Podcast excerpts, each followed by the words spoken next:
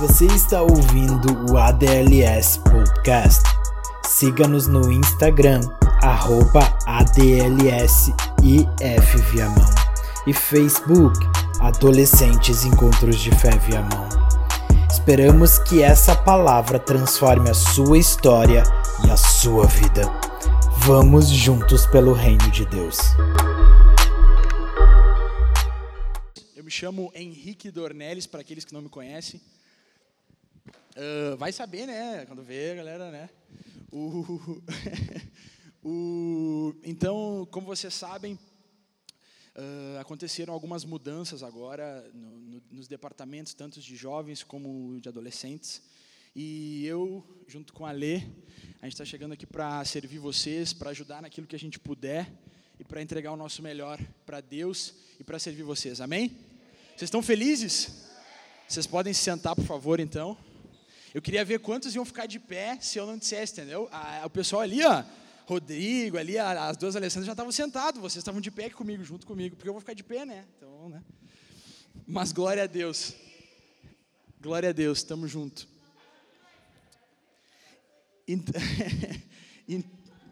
Então, uh, bom, a gente está falando nesse mês sobre maturidade. O Lucas falou no culto passado um pouco para nós sobre maturidade. A gente vai continuar falando ao longo do mês de junho, o mês todo sobre esse mesmo tema, maturidade. Mas antes de entrar propriamente no tema, eu queria falar um pouco uh, de quem eu sou. Pois bem, meu nome eu já falei. Uh, eu tenho 20 anos. Eu servia uh, nos jovens aqui da nossa mesma igreja. Bah, cara, essa nuvem de glória aqui tá demais. O cara começa a olhar assim, ó, bah. O eu servia junto com a Lê e, e o Rhodes e a Lê também, há um tempo atrás, no departamento de jovens, junto com o pastor Felipe. A gente já estava servindo ali há um bom tempo. E agora Deus nos encarregou de dar esse passo, vim aqui para somar junto com vocês. E, e eu agradeço a Deus, estou muito feliz, sinceramente, muito feliz de estar aqui, muito feliz de poder eh, compartilhar a vida com vocês, aquilo que, que eu aprendi até aqui. E, Peço que vocês me ensinem também tudo aquilo que vocês souberem, porque na vida nós somos eternos aprendizes, né, como diria o sábio. Então, uh, eu queria falar um pouco hoje sobre maturidade, está lá na tela já. Mas antes, cara, na verdade, o tema do mês é maturidade. Na minha pregação eu quero falar sobre filhos maduros. Tu pode repetir comigo, por favor? Filhos maduros.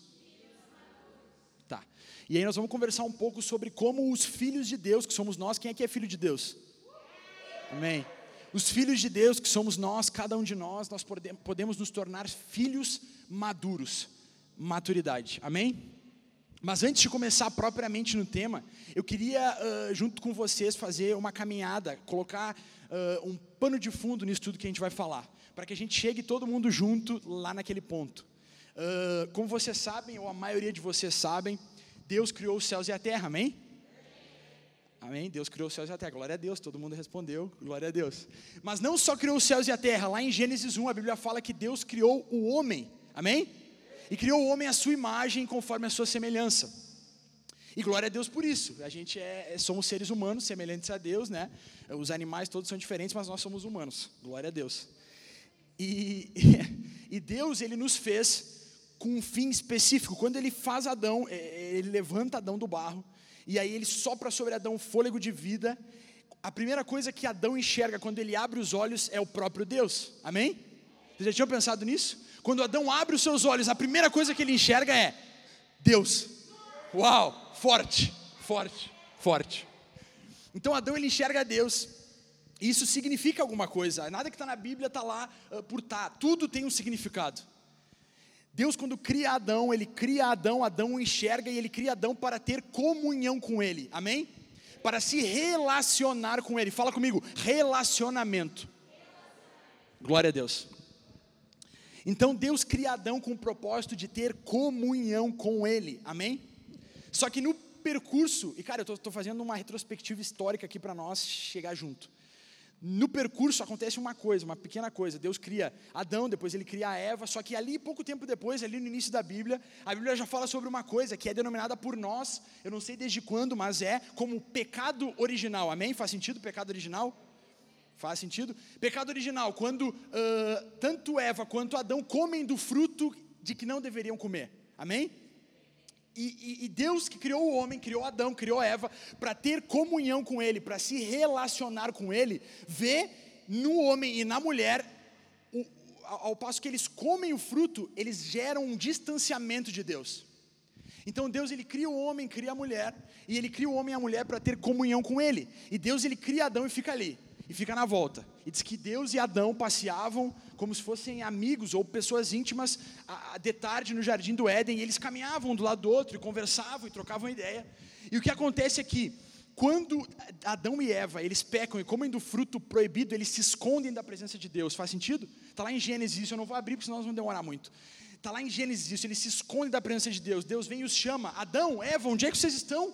Porque eles saem da presença de Deus por causa do seu pecado. Então, o pecado do homem gerou um afastamento entre ele e Deus, amém? Era aí que eu queria chegar. O pecado do homem afastou ele de Deus. Eu vou colocar aqui o cronômetro, que é para não, né? Vá, né? Deu, tá.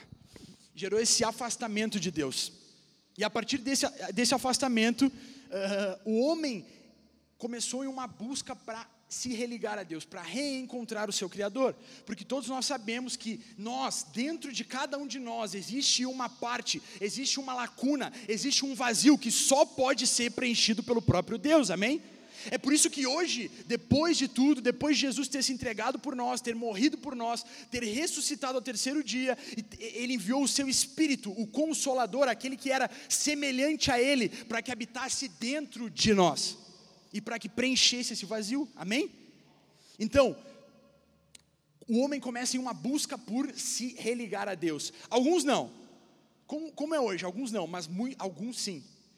E o que, que acontece? A verdade é que o homem, como o homem, não, o homem não consegue, não sei se vocês já pensaram nisso, o homem não consegue parar de pecar sozinho, o homem não consegue ser bonzinho sozinho, o homem não consegue ver uma vida certa sozinho, ele precisa de Deus. Então, da mesma forma, o homem não conseguiu buscar Deus e encontrar Deus sozinho, porque ele precisava que Deus, na sua infinita graça e misericórdia, se colocasse na frente do homem e o resgatasse.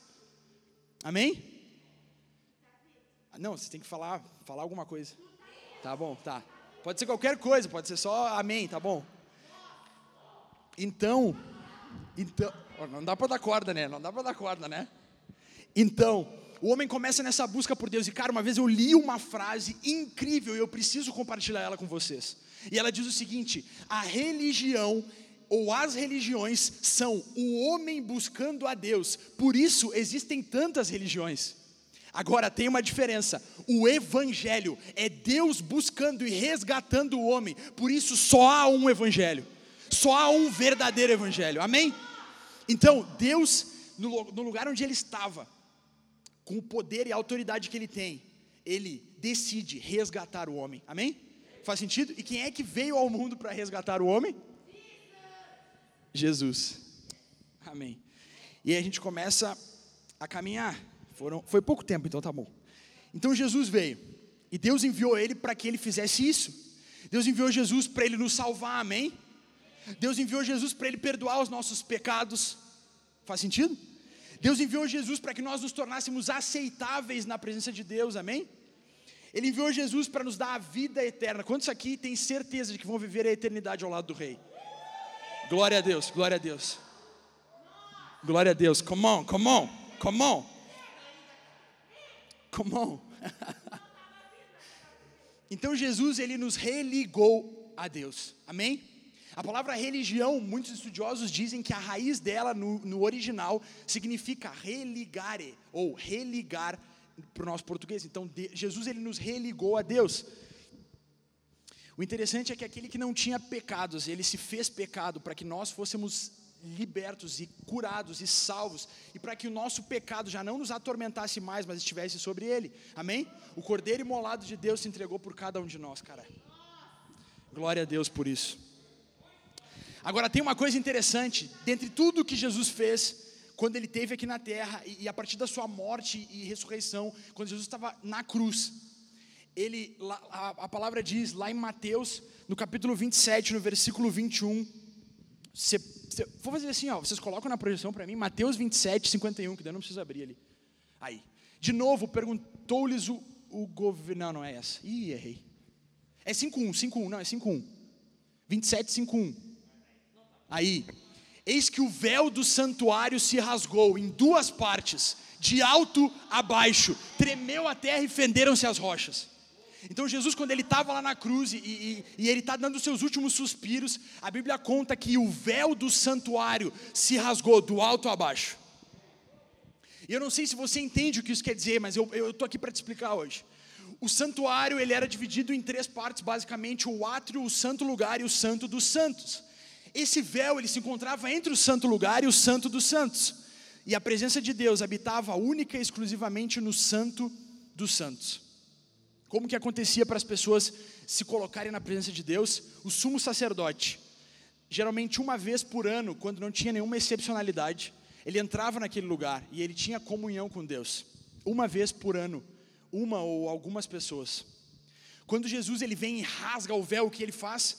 Ele tira essa, essa, essa, esse legalismo, essa excepcionalidade, e ele faz com que todos nós, cada um de nós, pudéssemos ter acesso à presença dele.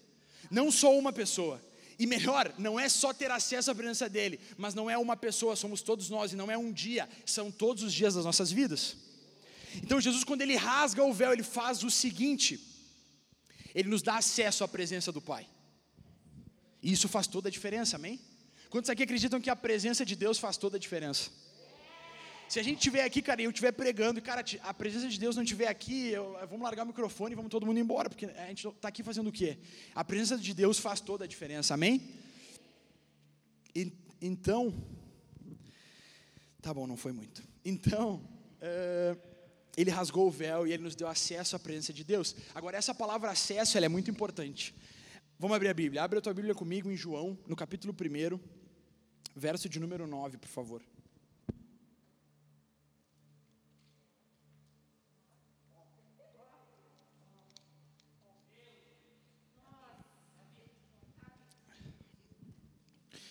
Antes disso, antes, porque antes da gente falar, falar sobre maturidade, eu vou me agachar aqui que eu quero ver vocês. Eu queria fazer o seguinte: queria que todos nós fechássemos os nossos olhos agora. Eu queria pedir para aquelas pessoas que estão aqui, por acaso, e que ou nunca tinham ouvido falar essa história de um Jesus que veio e nos salvou e nos curou e nos libertou, ou que se afastaram da presença de Deus e que estão aqui, que querem ah, conhecer Ele, saber como Ele é, entender aquilo que Ele está fazendo. Se você aqui tem esse desejo de, de, de, aceitar Jesus, começar a conhecer Ele e entender aquilo que Ele está fazendo, Enquanto todos estão de olhos fechados, ninguém vai ver o que tu, tu levantar a mão. Eu queria que tu levantasse a mão, por favor. Se tu está afastado da presença de Deus, ou se tu quer aceitar Jesus agora, agora, agora, como diria Carlos Anaconde. Todos de olhos fechados, por favor. Pai, nós oramos, Jesus. Oramos e te pedimos, Pai, salva a mão, Jesus. Salva os nossos amigos, Pai. Salva os nossos conhecidos, salva a nossa família, Jesus. Nós oramos, Pai, para essas pessoas que estão com a mão levantada, ou mesmo as que não estão com a mão levantada, mas que estão envergonhadas e queriam levantar a mão. Senhor, nós oramos para que o Senhor se revele a elas, Pai, como um Pai amoroso, como alguém que entregou sua vida por elas, Pai, que quer salvá-las, que quer adotá-las como filho, que quer participar da vida delas, em nome de Jesus, Pai. Que a tua presença esteja sobre elas, Senhor, em nome de Jesus. Amém. Ui, quase caí. É muito, muito show, muito cheio. Glória a Deus. Então, João, capítulo 1, no verso 9, a minha Bíblia vai dizer o seguinte: Aquele que é a verdadeira luz, que ilumina a todos, estava chegando ao mundo. Veio ao mundo que ele criou, mas o mundo não o reconheceu. Veio ao seu próprio povo e eles o rejeitaram. Mas a todos que creram nele e o aceitaram, ele deu o direito de se tornarem filhos de Deus. Glória a Deus. Tem como colocar na RA para mim aqui, por favor, João 1,9. Tá, 10, por favor. 11. Hum, Doze. Aí. Mas a todos quantos o receberam, deu-lhes o poder de serem feitos filhos de Deus, a saber, os que creem em seu nome. Então, a todos aqueles que receberam Jesus, ele deu o poder de se tornarem seus filhos por meio da crença no seu nome. Amém? E essa parte, e é aí que entra o, os filhos maduros. Eu, eu, eu, queria trazer algumas afirmações para vocês que até já foram faladas nos cultos e que eu concordo, então por isso que a gente vai falar de novo. E a primeira é: Deus é o meu Salvador, amém? Vocês concordam? Jesus nos salvou, faz sentido? Então fala comigo: Deus é o meu Salvador.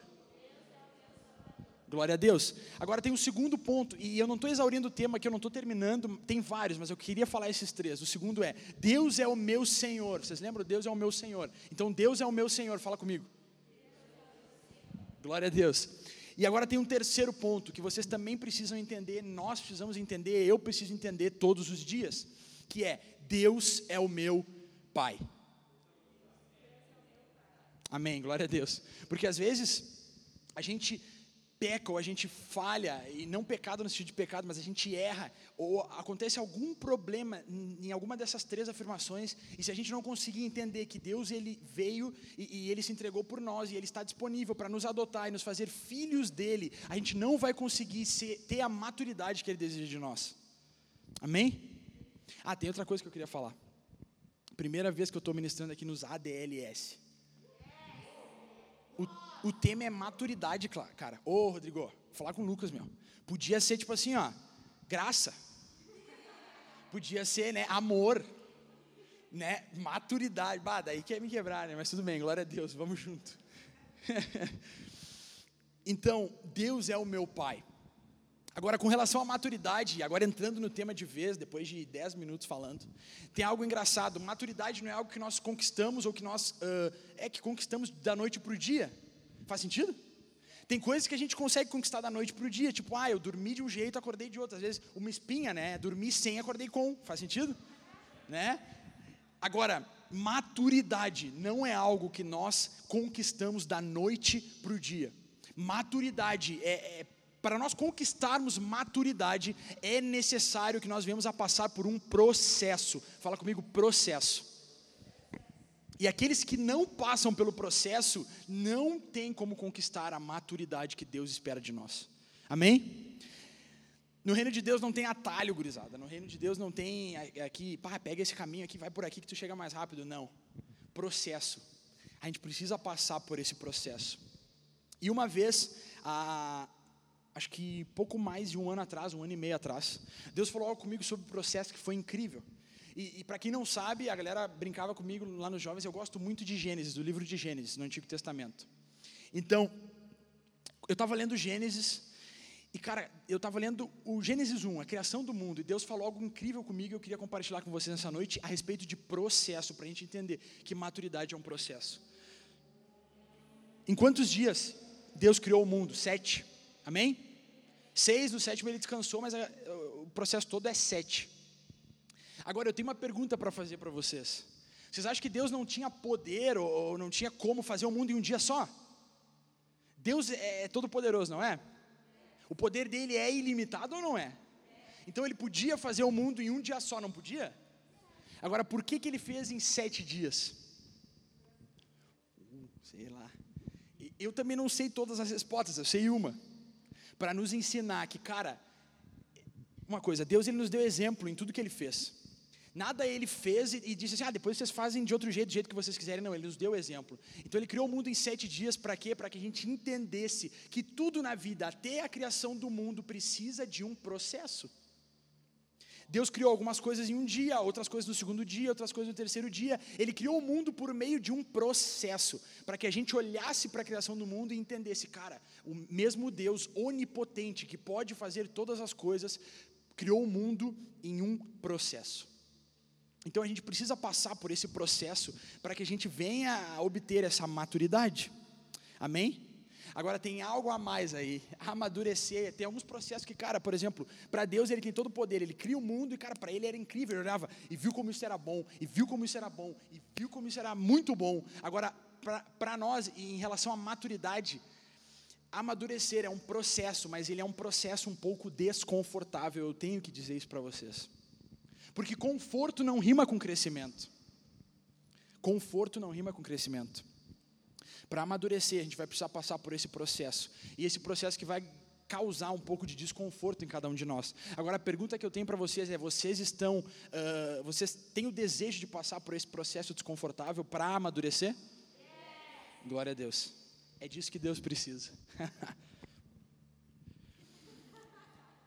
então, agora entrando realmente sobre maturidade, eu queria falar alguns pontos, três pontos na verdade, para que a gente possa amadurecer juntos, caminhando. E o primeiro ponto é, é, talvez seja o mais óbvio da história, mas cara, eu tenho crido em uma coisa antes da gente entrar.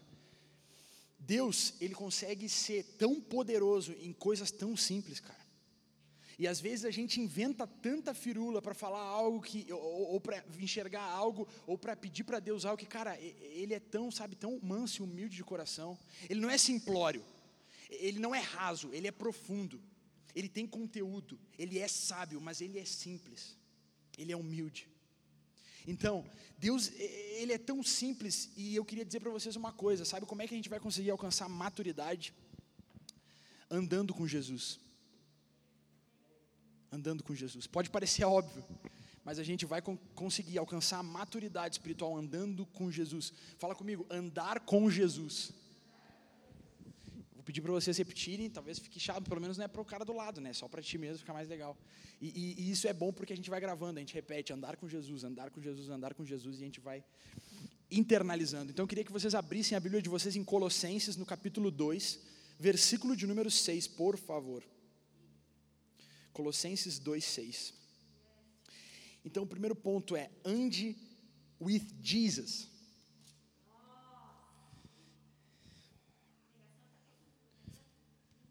Ande com Jesus. Só falta para ficar para todo mundo mesmo, só falta o cara começar a falar em línguas, né?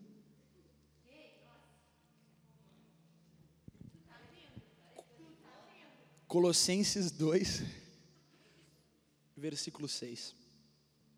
Então, vocês lembram, né, que a Bíblia fala lá em João, a todos os quantos o receberam. Amém? Lembram? A todos quantos receberam. Colossenses 2, verso 6. Todo mundo achou? E agora, ah, eu vou precisar ler ali, ó, que a minha versão é diferente. Ora, como recebestes Cristo Jesus, recebestes, amém? Assim andai nele. Fala comigo, andai nele. Quando a Bíblia fala sobre receber, ela está falando de um momento específico. Sabe quando tu recebeu Jesus? Como teu Senhor, como teu Salvador, como o dono da tua vida, aquele que vai né, te guiar e te conduzir até a eternidade nas ruas de ouro. Quando tu aceitou Jesus, tu recebeu Ele, tu fez isso em um momento. A gente não precisa ficar todo dia acordado de manhã, Senhor, eu te recebo como meu Salvador. Não precisa, a gente fez isso uma vez. Agora, andar nele é um processo diário. Amém? Faz sentido? Andar dá, dá uma, um, um, um, significado, um sentido de algo que nós fazemos todos os dias e continuamente. Quantos de vocês acordam um dia aqui e não andam naquele dia? Ninguém? Glória a Deus. Senão, né, tem que andar, né? Então, uh, andar é algo diário. E a Bíblia traz esse sentido, quando ela fala assim também, andai nele. Amém?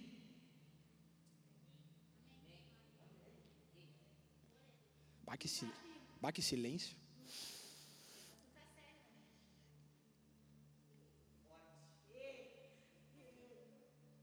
Então a Bíblia aqui, quando ela fala sobre andar, ela fala sobre um processo diário. E é um processo de disciplina, um processo de constância, algo que não é fácil a gente conseguir, a gente obter. Todos nós, qualquer um de nós, os pastores, o, o, os mestres, aqueles maiores que a gente olha aí na internet, bah, o cara é arriado. Todos nós, é sempre um processo de disciplina e de constância, não é fácil para ninguém. Então não seria para nós que né, vai ser fácil. Por isso eu queria que vocês abrissem Hebreus no capítulo 5 verso de número 12. Ali, Paulo, ou o escritor de Hebreus, que a gente não tem bem essa certeza de quem escreveu, pode ter sido Apolo, pode ter sido outra pessoa. No verso de número 12, ele começa a falar sobre isso. E, ele fala sobre várias coisas, mas ele vai falar sobre algo que é muito importante. Hebreus, Hebreus, todo mundo em Hebreus? Capítulo 12, quer dizer, capítulo 5, versículo 12. Amém?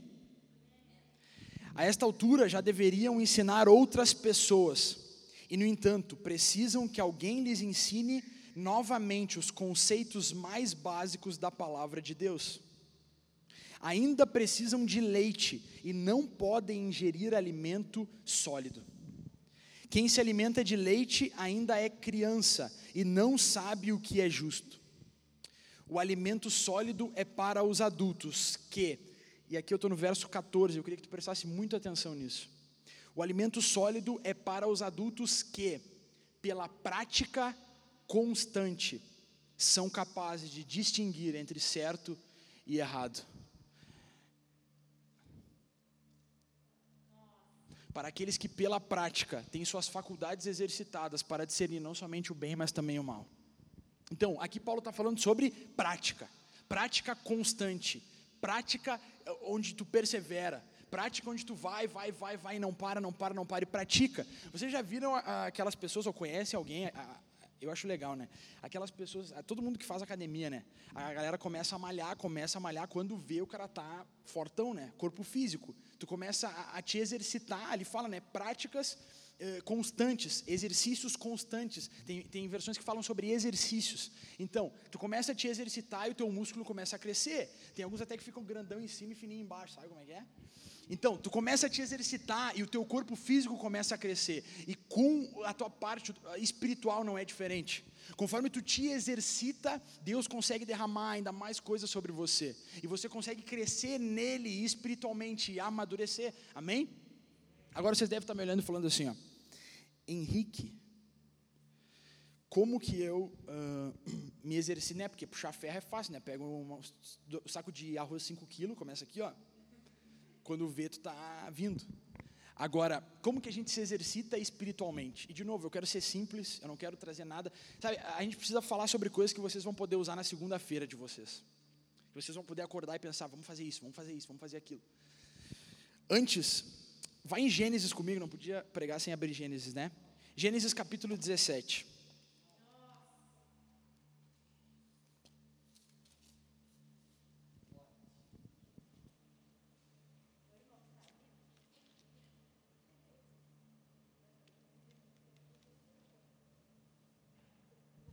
Lucas que dizia, né? Esmaga que cresce. Gênesis 17, no verso 1 Todo mundo achou? Primeiro livro da Bíblia, Gênesis 17, verso 1. Quando Abraão estava com 99 anos, o Senhor lhe apareceu e disse: Eu sou o Deus Todo-Poderoso, ou Deus El Shaddai. Seja fiel a mim e tenha uma vida íntegra. Ali diz o seguinte: quando atingiu Abraão a idade de 99 anos, apareceu-lhe o Senhor e disse-lhe: Eu sou o Deus Todo-Poderoso anda na minha presença. Quem lembra do andai nele? Mas ninguém lembra, Colossenses 2,6. Aqueles que receberam assim também andai nele. Anda na minha presença e ser perfeito. Então, aqui quando Moisés, né, que foi o escritor de Gênesis, ele usa essa palavra perfeito. No original, lá no hebraico, essa palavra ela significa completo, terminado, maduro. Então, o que, que Deus estava dizendo para Abraão aqui? Abraão, tu quer ser perfeito, completo, terminado, maduro, varão, valoroso? Abraão, tu quer ser maduro, então faz o seguinte: anda na minha presença. Por isso que eu digo, você quer uh, ter e, e entrar nesse processo de amadurecimento, é necessário que você ande com Jesus. Um relacionamento de forma pessoal Agora, como, Henrique, fazer isso? Cara, tem várias formas. Três pontos bem simples, bem simples. Nós precisamos desenvolver uma vida de oração. Mas uma vida de oração, oração, de verdade. Não só abençoar o alimento, né? Acordei, Senhor, muito obrigado por esse dia, amém. Meio-dia, Senhor, abençoe esse alimento, amém. De noite, Senhor, boa noite, obrigado pelo dia, vou dormir, abençoe minha noite, amém. O que Deus quer é que a gente desenvolva uma vida de oração. Jesus vai falar lá em Lucas o seguinte: orem sem cessar. Sabe, morada, Brunão? Dia e noite, noite e dia, sem cessar, até que ele venha. Esse é o desejo de Deus. Orem sem cessar. Orem, orem, orem, orem. Orem com entendimento. Orem a Bíblia, cara. A gente precisa orar a Bíblia. Amém? A gente precisa pegar a Bíblia, cara, e pegar aqui, ó, um versículo que eu gosto. Romanos 1,16, pastor Isaías. Romanos 1,16, porque o Evangelho é o poder de Deus em ação para salvar. Senhor, hoje eu estou indo, indo para o meu colégio, hoje estou indo para o meu trabalho. O seguinte, o Evangelho é o poder de Deus em ação para salvar. Cumpre a tua palavra, salva os meus colegas em nome de Jesus. Enquanto eu anuncio as boas novas, salva os meus colegas, porque o Evangelho é o poder de Deus. Em Atos 4, uh, Pedro, ele estava ali naquele momento, ele estava sendo encurralado pelos fariseus, por aqueles caras que queriam que ele parasse de pregar.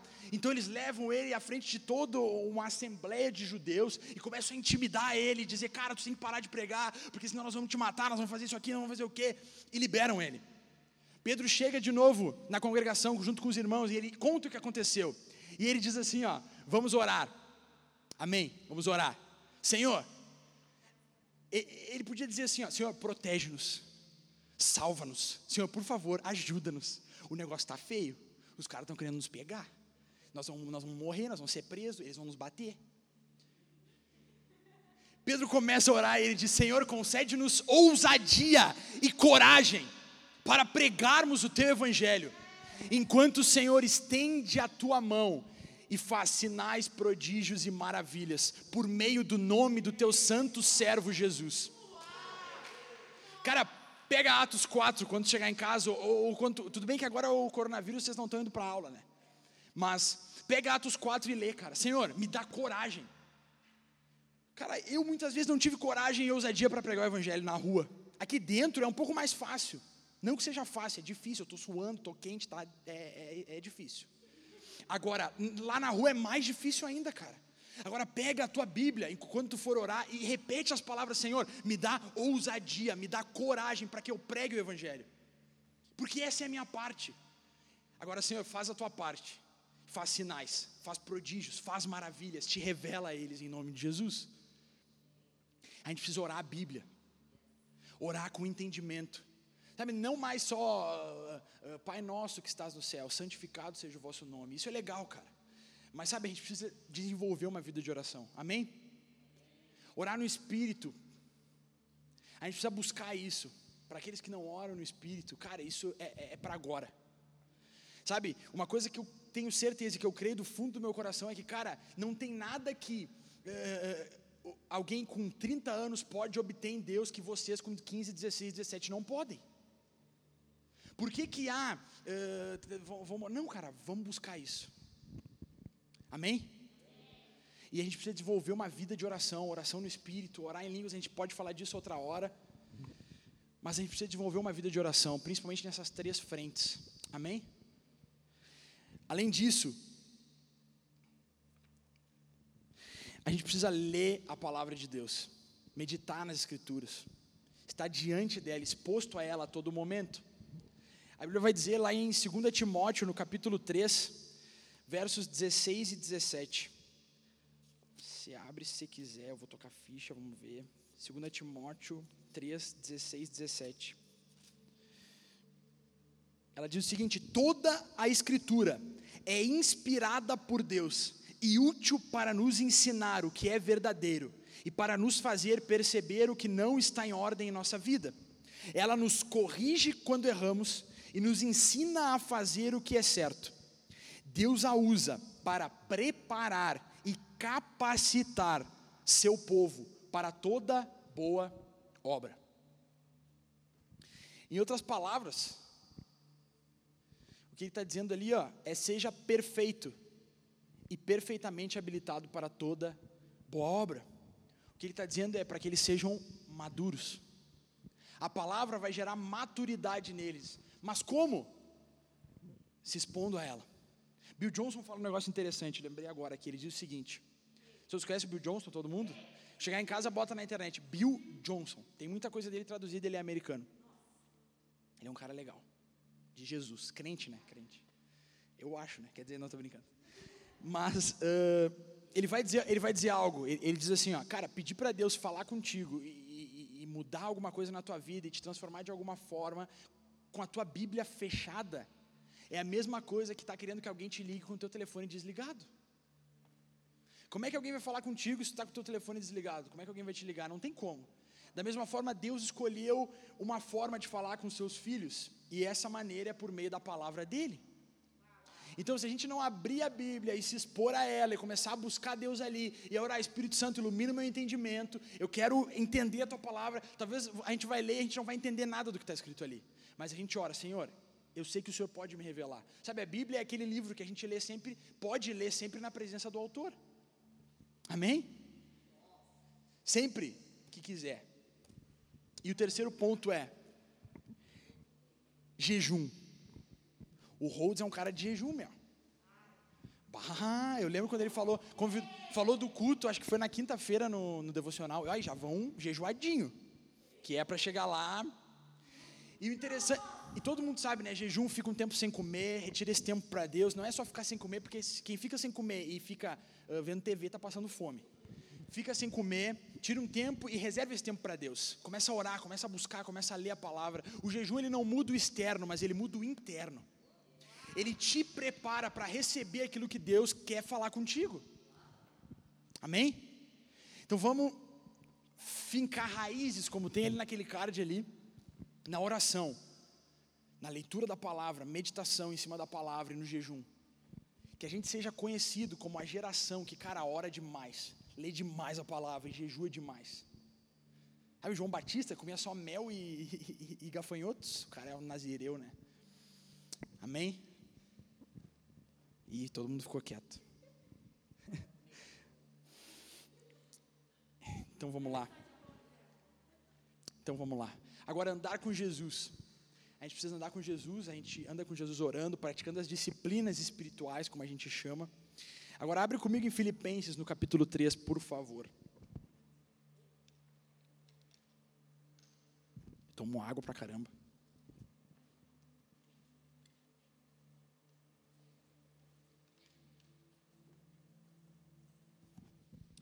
Filipenses no capítulo 3.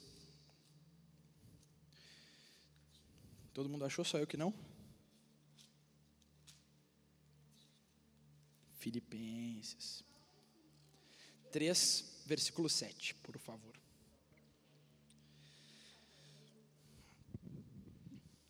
Amém? Amém? Pensava que essas coisas eram valiosas, mas agora as considero insignificante por causa de Cristo.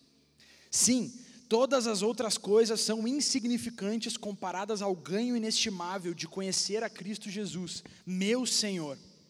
Por causa dele, deixei de lado todas as coisas e as considero menos que lixo, a fim de poder ganhar a Cristo e nele ser encontrado. Não conto mais com minha própria justiça, que vem da obediência à lei, mas sim com a justiça que vem pela fé em Cristo, pois é com base na fé que Deus nos declara justos. Agora, versos 10 e 11. Quero conhecer a Cristo e experimentar o grande poder que o ressuscitou. Quero sofrer com Ele, participando de Sua morte, para, de alguma forma, alcançar a ressurreição dos mortos. Paulo diz o seguinte aqui: Eu quero conhecer a Cristo. Como é que você conhece alguém? andando perto dele, tendo um relacionamento com ele, tendo intimidade com essa pessoa. A gente até pode conhecer, saber o nome, né, e saber como é que é assim a fisionomia, mas conhecer verdadeiramente, saber aquilo que a pessoa sente, do que ela gosta, aquilo que ela está fazendo, os planos dela para o futuro, a gente só conhece de quem a gente tem um relacionamento íntimo. E é, e é, é, é, esse nível que o Senhor quer que nós tenhamos um relacionamento com Ele, um relacionamento íntimo com Ele. Ele quer que nós tenhamos o desejo de conhecê-lo, como Paulo disse aqui: Eu quero conhecer a Cristo, porque eu considero tudo menos que lixo, perto do conhecimento dele. Amém? Então a gente anda com Jesus para conhecê-lo e também para que ele possa nos transformar à semelhança dele. Deixa eu dizer uma coisa, a igreja primitiva é de Atos. Jesus, ele, ele veio à terra, ele viveu 30 anos e depois ele começou o seu ministério.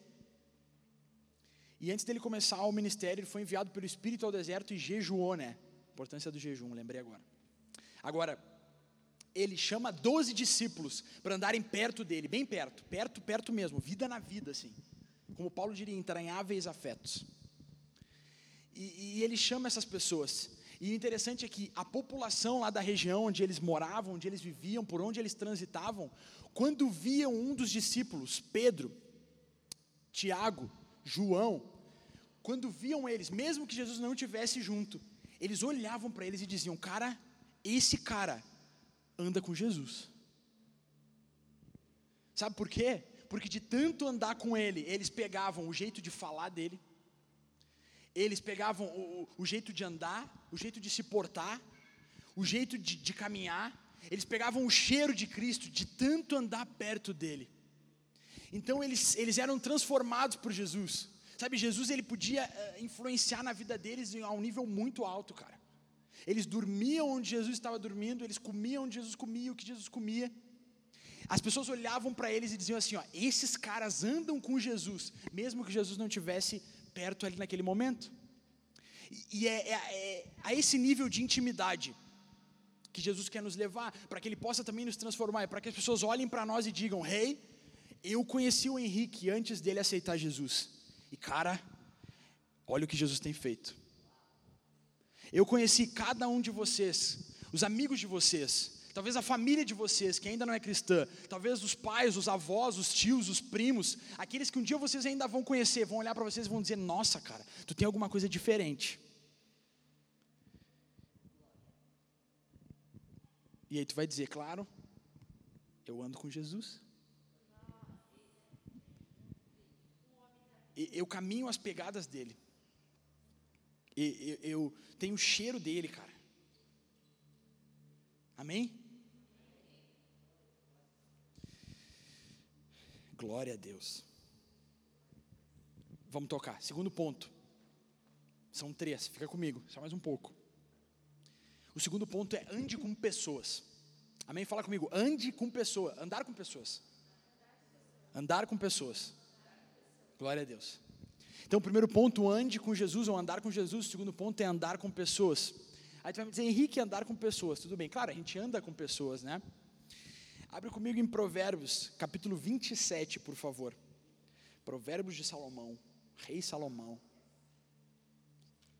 Provérbios, capítulo 27. Vocês vão entender o que eu estou falando, porque andar com pessoas. Provérbios, capítulo 27, no verso 17.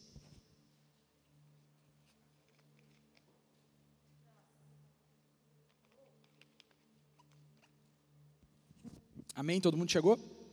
Provérbios 27, verso 17. Como o ferro afia o ferro, assim um amigo afia o outro. Como diria alguns conhecidos meus, é autoexplicativo. Como o ferro afia o ferro, assim um amigo afia o seu outro amigo. Glória a Deus. É por isso que a gente precisa andar uns com os outros. Porque, cara, nós somos todos muito diferentes. Muito diferentes. E sabe, a verdade é que Deus ele gosta de trabalhar conosco através da vida de outras pessoas. Então, daqui a pouco, eu sou um cara que, por exemplo, me atraso muito, vamos dizer assim, supondo, fazendo uma suposição. Não que isso seja verdade. Não, não, é só um, assim, uma teoria, uma coisa longe, assim, tá? Vamos dizer que eu me atraso muito, tá?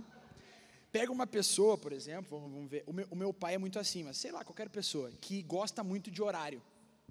Quando eu me atrasar, que é uma coisa errada, não deveria fazer, pelo menos, não é pelo menos, mas tipo assim, como eu tenho isso, eu tenho que vencer isso, eu tenho que trabalhar isso, Jesus tem que trabalhar isso em mim. Quando o meu pai vê que eu estou atrasado, ele vai olhar e vai ficar, cara, bah, meu, o guri não, não, não se arruma rápido, não sai de casa rápido, que loucura. Só que ele vai ter dois caminhos. Um é ficar bravo comigo, me xingar e tal, não sei o quê. E outro é entender, cara, daqui a pouco eu também não posso ser tão duro, eu tenho que ser um pouco mais flexível. Então, ele começa a entender algo que vem de Deus, eu tenho que ter paciência, eu tenho que, que ter longanimidade.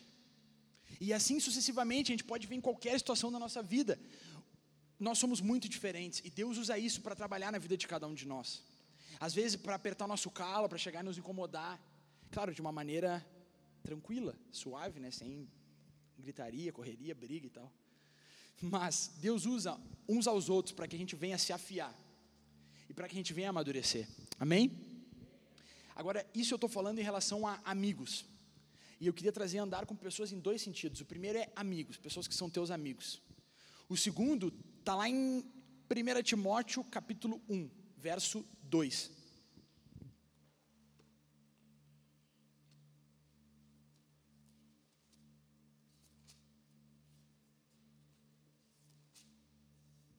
Primeira Timóteo capítulo 1, verso 2.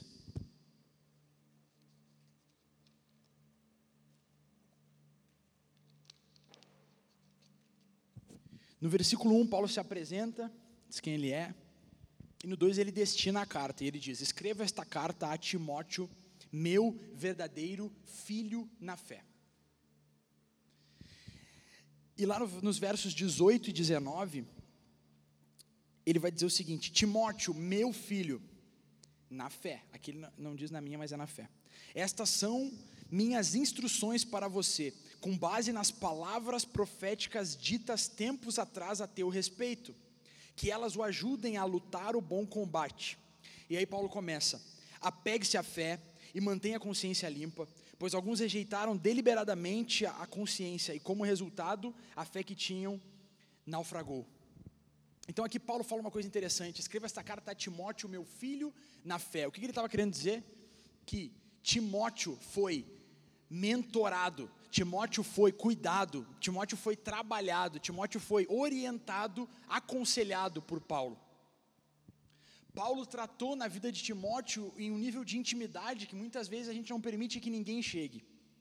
Só que dessa vez não como amigo, mas sim como alguém que auxiliou ele de cima para baixo para que ele pudesse chegar a essa maturidade que ele teve um dia. E para quem não conhece a história de Timóteo, ele virou pastor da igreja de Éfeso. Possivelmente, provavelmente, nessa época, a maior igreja que tinha. Um guri, como nós. Guri, guri. Guri, guri. Que barbaridade, tia. Mas então, eu queria enfatizar esse tipo de relacionamento. Pessoas, amigos, como ferro afia o ferro, a gente vai se afiando. Agora tem um segundo tipo de relacionamento, e eu queria te incentivar, cara, a buscar essa referência em outras pessoas. Sabe, não na internet. Tem muita gente hoje em dia que tem herói na internet. Poucos são aqueles que podem dizer, cara, eu tenho um herói na minha vida. E talvez esse cara pode ser o teu pastor, talvez esse cara pode ser um irmão mais velho, talvez pode ser até o teu pai, ou pode ser a tua mãe, ou pode ser a tua pastora, ou pode ser o Holtz. Agora, a gente precisa de pessoas que estão ali para nos referenciar, nos mentorar, nos aconselhar de cima para baixo. Eu tem alguém assim na minha vida, e até vou honrar ele aqui, o pastor Felipe, que todo mundo conhece.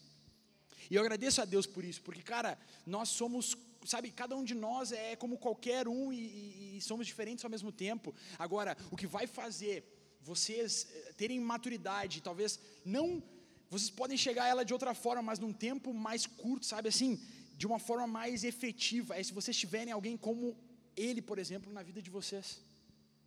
Então busquem essas pessoas, claro, não de uma forma desesperada, mas entendam a direção de Deus, entendam aquilo que Deus está falando. Paulo chega a dizer assim, ó, sejam meus imitadores, como eu sou de Cristo. Amém? Então ande com pessoas, ande com amigos, tenha amigos, amigos de verdade. E, e, e, tenha alguém que possa tocar na tua vida, sabe, de cima para baixo, chegar para ti e dizer o seguinte: como Paulo disse a Timóteo, apegue-se à fé, Tipo assim, talvez Timóteo estivesse meio, bah, que loucura. E aí Paulo chegou e disse: apegue-se à fé. E, e em 2 aos Coríntios, a gente estava lendo no devocional, Paulo vem e chineleia os caras, meu. E o que, que acontece com a igreja? Eles sofrem, mas depois gera arrependimento e transformação de mente. Por quê? Porque eles consideravam Paulo esse cara que ia botar o dedo na ferida e dizer: vão por aqui, porque se vocês forem por ali vai dar problema. Amém? Bora. Chegamos ao terceiro ponto. Está quase na minha hora. E esse eu deixei por último.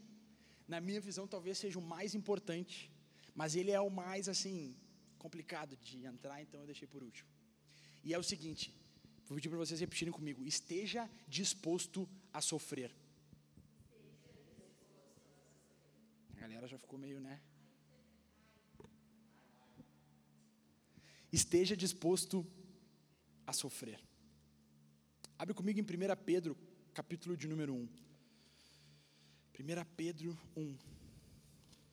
Esteja disposto a sofrer. Calma que nós vamos falar sobre isso, fica tranquilo.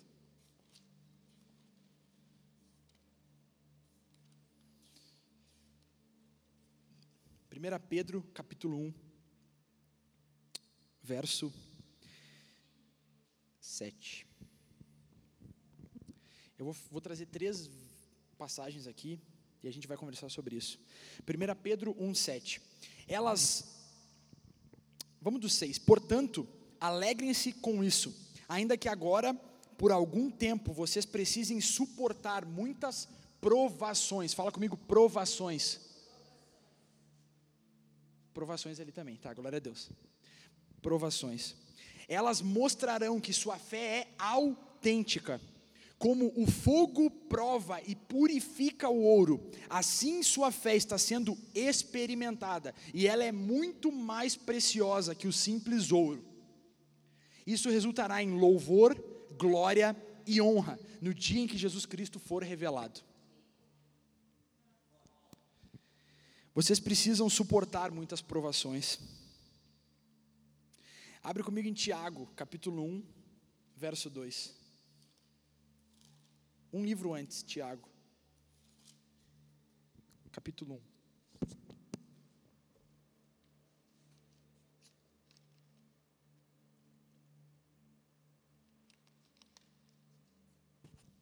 Em Tiago, capítulo 1, verso 2, a Bíblia vai dizer o seguinte: Meus irmãos, considerem motivo de grande alegria sempre que passarem por qualquer tipo de provação pois sabem que quando sua fé é provada, fala comigo, provação, a perseverança tem a oportunidade de crescer, e é necessário que ela cresça, pois quando estiver plenamente desenvolvida, vocês serão maduros e completos, sem que nada lhes falte.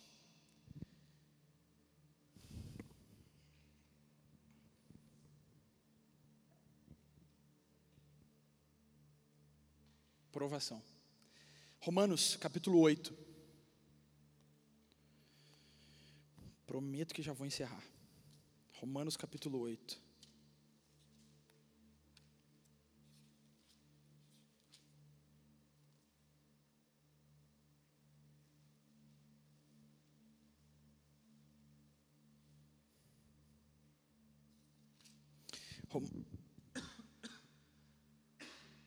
Desculpa.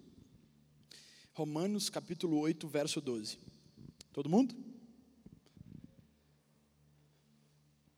Amém?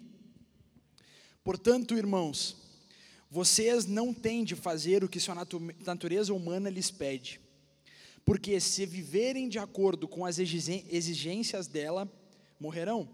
Se, contudo, pelo poder do Espírito fizerem morrer as obras do corpo, viverão, porque todos Olha esse versículo, muito forte. Porque todos que são guiados pelo Espírito de Deus são filhos de Deus. Pois vocês não receberam um espírito que os torne de novo escravos medrosos, mas sim o Espírito de Deus, que os adotou como seus próprios filhos. Agora nós o chamamos Abba Pai, pois o seu Espírito confirma a nosso Espírito que somos filhos de Deus. Se somos filhos, então somos seus herdeiros e, portanto, co-herdeiros com Cristo. Se de fato participamos de seu sofrimento, participaremos também de sua glória. 18. Considero que nosso sofrimento, fala comigo, sofrimento. Considero que nosso sofrimento de agora não é nada comparado com a glória que ele nos revelará mais tarde. 19, cara, 19 é incrível. Pois toda a criação aguarda com grande expectativa o dia em que os filhos de Deus serão revelados.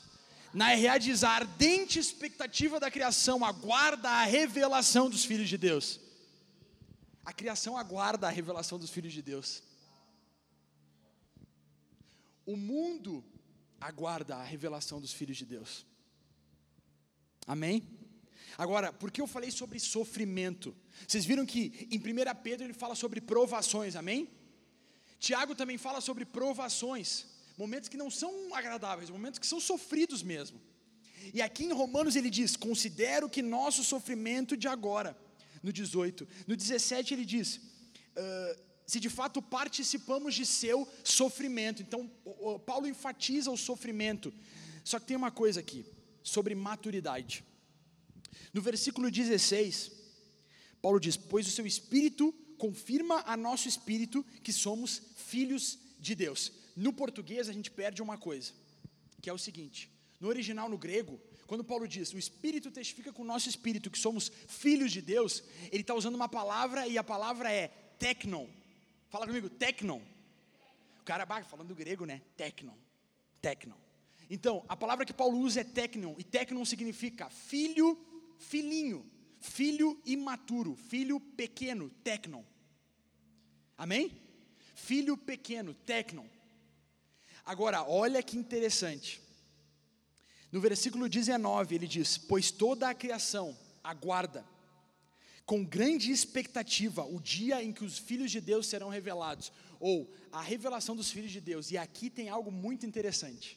No verso 19, a palavra que Paulo usa para filhos não é mais tecnon mas é ruios. E ruios significa filho maduro.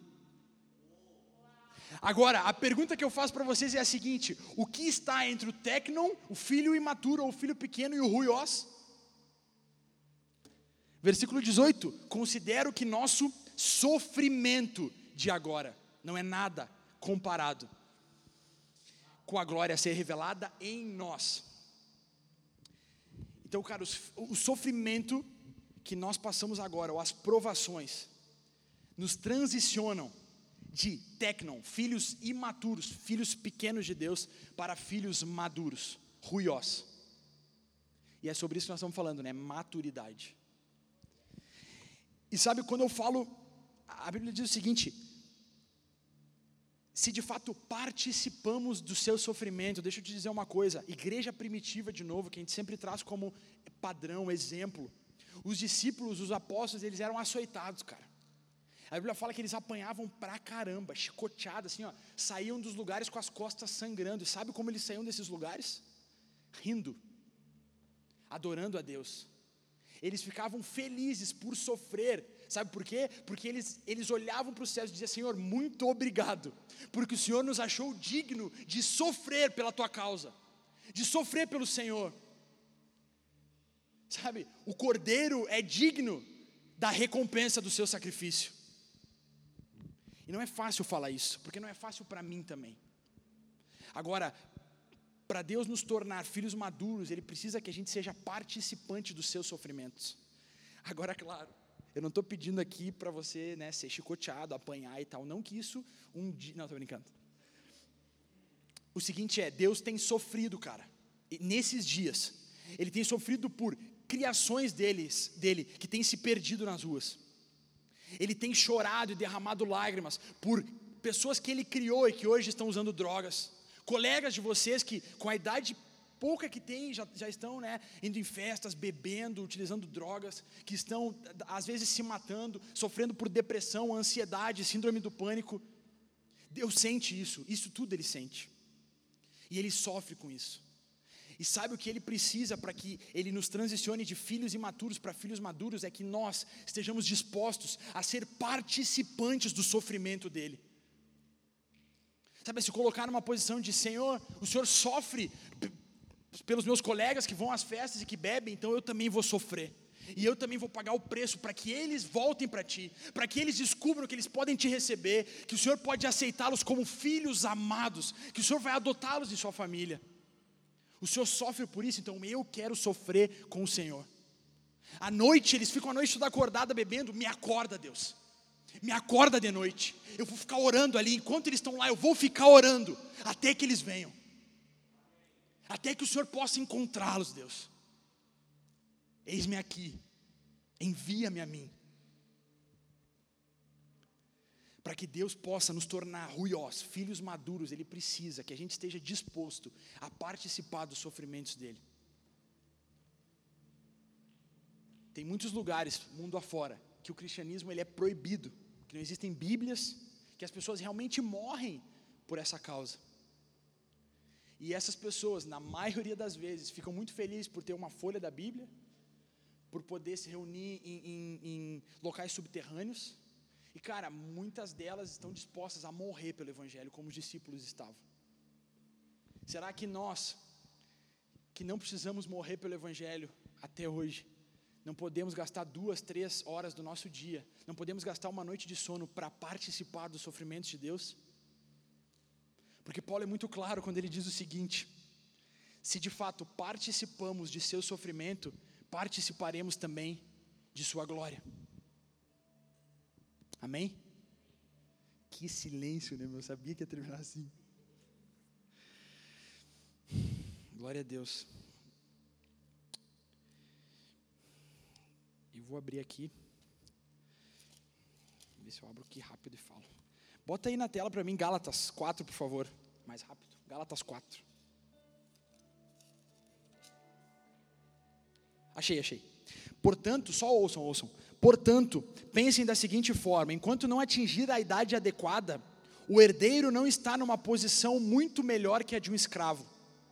Enquanto não atingir uma idade adequada, o herdeiro, que no caso é filho, não está numa posição melhor que a de um escravo, que não tem direito a nada. Apesar de ser dono de todos os bens, deve obedecer a seus tutores e administradores até a idade determinada por seu pai. O mesmo acontecia conosco. Éramos como crianças. Paulo aqui não está falando de idade física, ele está falando de maturidade. Éramos como crianças. Éramos escravos dos princípios básicos desse mundo. Mas quando chegou o tempo certo, Deus enviou seu filho, nascido de uma mulher e sob a lei Assim o fez para resgatar a nós que estávamos sob a lei, a fim de nos adotar como seus filhos. E porque nós somos seus filhos, Deus enviou ao nosso coração o espírito de seu filho, e por meio dele clamamos: Abba, Pai. Agora, você já não é escravo, mas filho de Deus. E uma vez que é filho, Deus o tornou herdeiro dele. Eu não vou falar de novo, mas aqui Paulo faz o mesmo jogo de palavras. Começa com tecnon, termina com ruiós. Aquele filho que é novo, que é escravo, é o, é o tecnon, aquele que é imaturo. Agora, quando nós atingimos a maturidade, nós nos tornamos filhos maduros de Deus e, e podemos obter o usufruir da nossa herança. Sabe, o filho imaturo, ele chega para Deus e ele diz o seguinte: o tecnon, pai, me dá, me dá, pai, me dá, eu preciso, me dá, me dá, me dá, me dá, me dá, me dá. O filho maduro de Deus, ou aqueles que atingem a maturidade, eles começam a dizer o seguinte: Senhor, o que eu posso fazer por ti? Senhor, onde o Senhor quer me colocar? É aqui? É lá? Eu tenho que ir? Eu tenho que ficar? Eu tenho que pregar? Eu tenho que orar? Eu tenho que esperar? Eu vou. O que o Senhor quer que eu faça? Eu estou aqui, Deus. O que o Senhor, o Senhor precisa de mim? O que o Senhor quer que eu faça? Sabe, enquanto nós somos filhos imaturos de Deus, nós somos colecionadores de promessas. Nós somos colecionadores de promessas. A, a, a Bíblia diz que nós somos raça eleita, sacerdócio real, nação santa. A Bíblia diz que tudo que é de Deus é nosso. Ela fala que Ele é o dono do ouro e da prata. A Bíblia está cheia de promessas para nós. Que se nós ofertarmos, Ele uh, derramará bênçãos sem medidas. Que Ele ama aquele que dá com alegria. A Bíblia fala de tantas promessas que Deus tem para cada um de nós. Agora, enquanto nós somos imaturos, nós só colecionamos essas promessas. Ah, é promessa? Bota aqui do lado. Promessa? Bota aqui do lado. Promessa? Bota aqui do lado. E a gente deixa elas ali. A gente sabe que é promessa, mas elas estão aqui, guardadinha. Quando a gente passa de filhos imaturos para filhos maduros andando com Jesus, andando com pessoas, participando dos seus sofrimentos, a gente para de colecionar promessas e a gente começa a administrar e a usufruir a herança que Deus tem para cada um de nós. E cara, deixa eu dizer uma coisa, não sei se tu sabe, mas a Bíblia fala que tudo que é dele é nosso. Que nós somos co-herdeiros com Cristo, então, tudo que Cristo tem direito da parte de Deus como herança, nós também temos. Tudo que é dele é nosso. Parábola do filho pródigo, que mais deveria ser a parábola de um pai que ama. Ele diz: Meu filho, aquele filho que está sempre com ele. Ele diz: Meu filho, tudo que eu tenho é teu.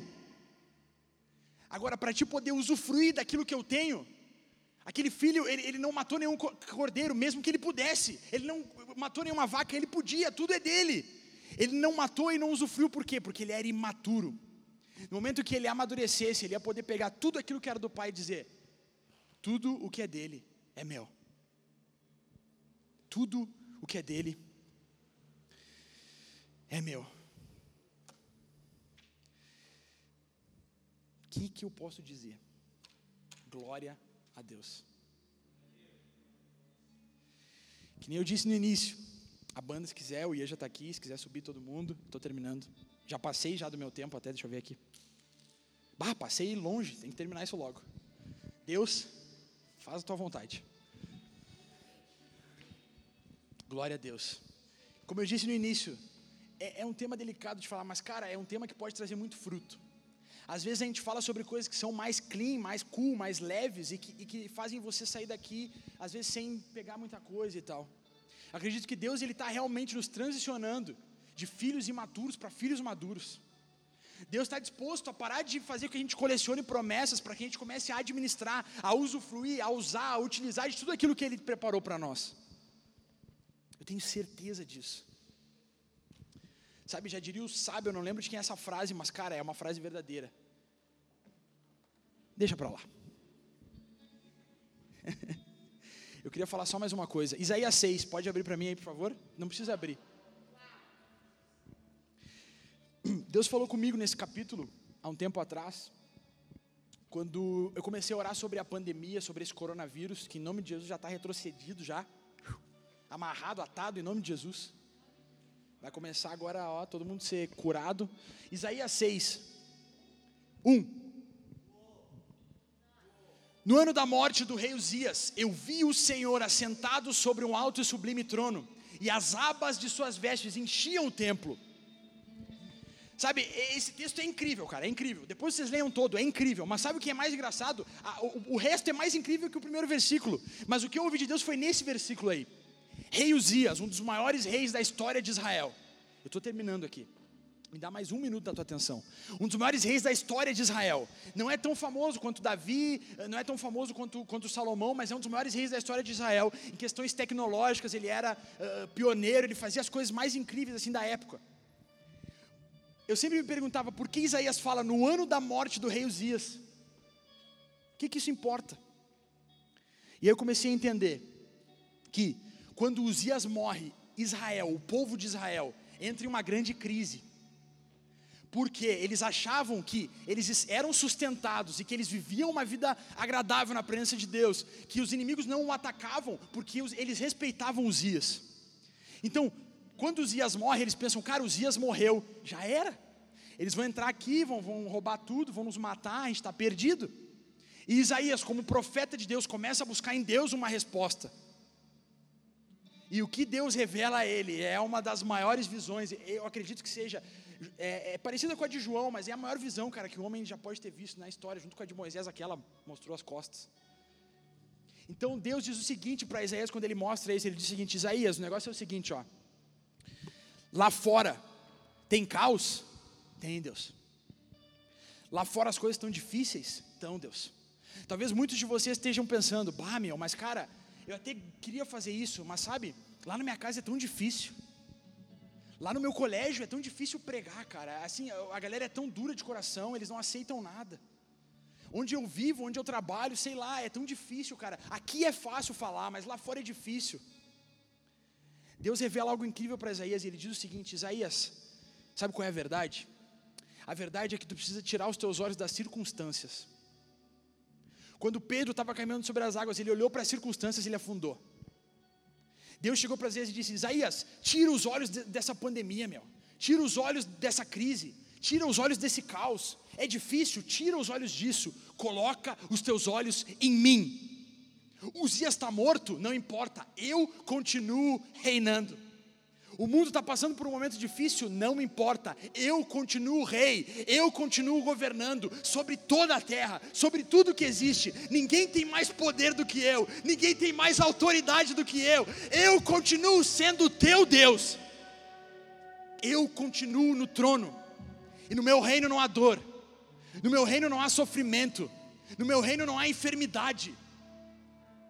No meu reino as coisas acontecem de acordo com a minha vontade. Então, Isaías,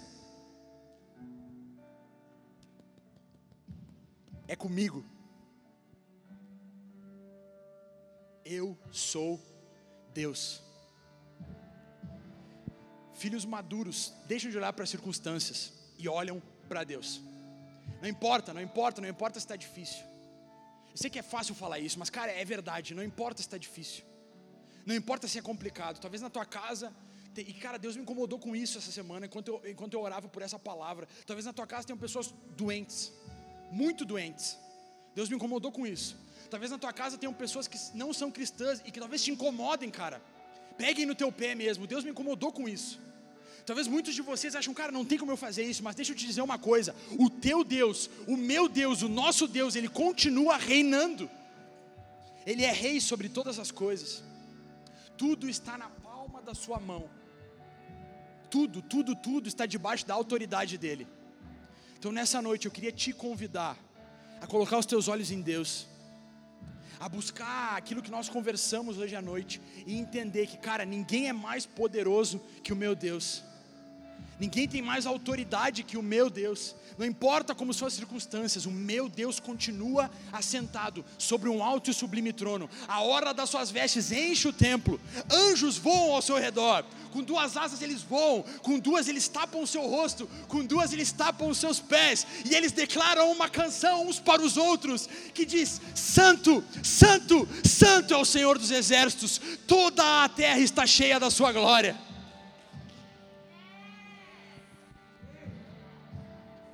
Santo é o Senhor dos exércitos. Toda a terra está cheia da sua glória, cara. Chegará o dia que todo joelho se dobrará e toda a língua confessará que Jesus Cristo é o Senhor.